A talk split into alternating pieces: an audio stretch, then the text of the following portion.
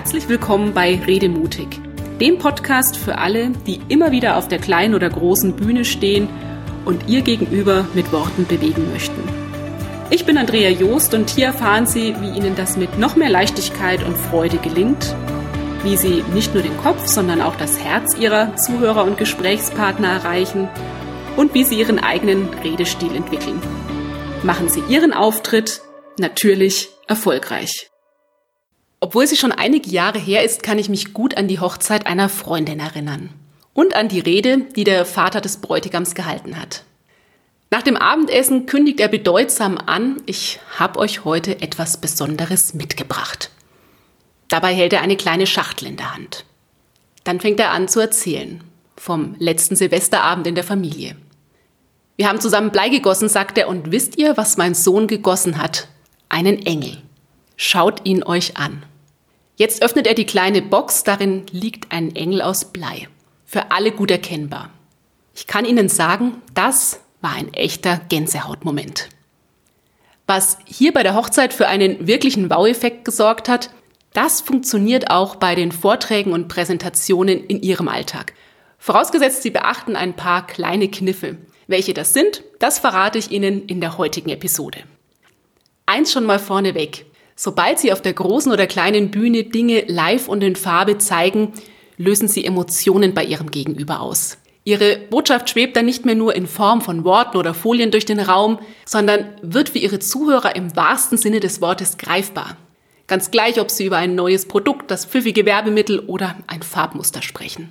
Also, wenn Sie Dinge präsentieren, die Sie mitbringen können, tun Sie das bitte. Außerdem ist es natürlich ausdrücklich erlaubt, Ihre Präsentation mit gezielt ausgewählten Requisiten aufzupeppen. So habe ich zum Beispiel als bekennender Schokoholic meine Abschlussrede bei der Bank damals anhand einer Tafel Schokolade gehalten. Einer Tafel Schokolade mit gebrannten Mandeln, getrockneten Erdbeeren und Goldstaub. Ich habe sie als Bild genutzt für all das, was ich in den Jahren als Vertriebsdirektorin erlebt hatte. So habe ich über die harten Nüsse gesprochen, die es zu knacken galt, die süßen Früchte, die ich ernten durfte und die gesammelten Erfahrungen, die alles in allem Gold wert waren. Sie merken schon, Ihrer Fantasie sind keine Grenzen gesetzt. Wichtig ist nur, dass der gewählte Gegenstand sowohl zu Ihnen passt als auch zu Ihrem Publikum. Und dass Sie Ihren Hingucker richtig in Szene setzen. Dafür gilt erstmal, machen Sie es spannend. Mit so einem Anschauungsobjekt können Sie die Menschen richtig neugierig machen. Das klappt allerdings nur, wenn der Gegenstand nicht schon zu Beginn Ihres Vortrags für alle sichtbar auf der Bühne steht oder vor Ihnen auf dem Tisch liegt. Um wirklich Spannung aufzubauen, halten Sie Ihr Mitbringsel deshalb bitte so lange versteckt, bis Sie es wirklich brauchen. Der Vater des Bräutigams hatte das damals sehr elegant mit dieser kleinen Box gelöst. Sie können Ihren Gegenstand aber natürlich auch unter einem Tuch verstecken oder aus Ihrer Jackentasche zaubern oder aus einem Briefumschlag. Wenn Sie ihn dann zeigen, dürfen Sie ruhig klotzen statt kleckern. Da greift dann Kniff Nummer zwei, machen Sie es groß. Zelebrieren Sie Ihren Gegenstand und hantieren Sie nicht schüchtern damit herum. Am besten gelingt Ihnen das mit ruhigen Bewegungen, die nicht zu ruckartig sind und Gesten, die gerne ein bisschen größer sein dürfen als sonst. Denn schließlich wollen ja auch die Teilnehmer in der letzten Reihe noch sehen, was Sie da in der Hand halten. Wenn Sie die Blicke dann auf sich gezogen haben, geht es darum, das Publikum wirklich bei der Stange zu halten. Und hier greift Impuls Nummer drei. Machen Sie es wichtig.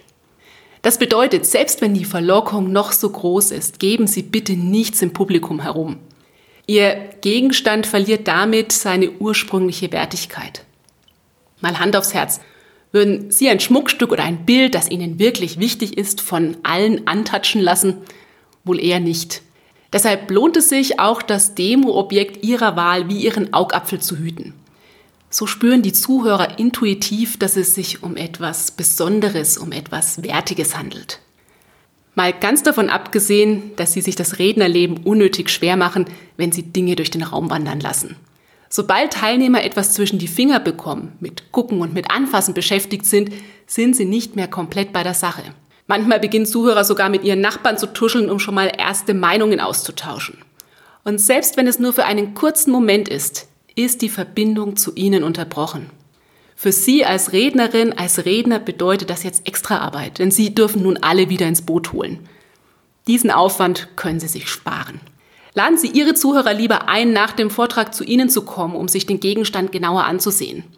So können die Teilnehmer das Objekt in Ruhe begutachten und positiver Nebeneffekt, Sie haben auch gleich noch einen Anknüpfungspunkt, um mit Ihren Zuhörern und Zuhörerinnen ins Gespräch zu kommen.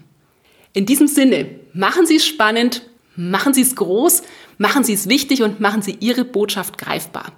Überlegen Sie doch gleich einmal, mit welchem Gegenstand Sie Ihre nächste Rede oder Präsentation aufpeppen könnten. Dabei wünsche ich Ihnen ganz viel Spaß, Redemut und jede Menge Hinguckermomente. Das war der Redemutig Podcast.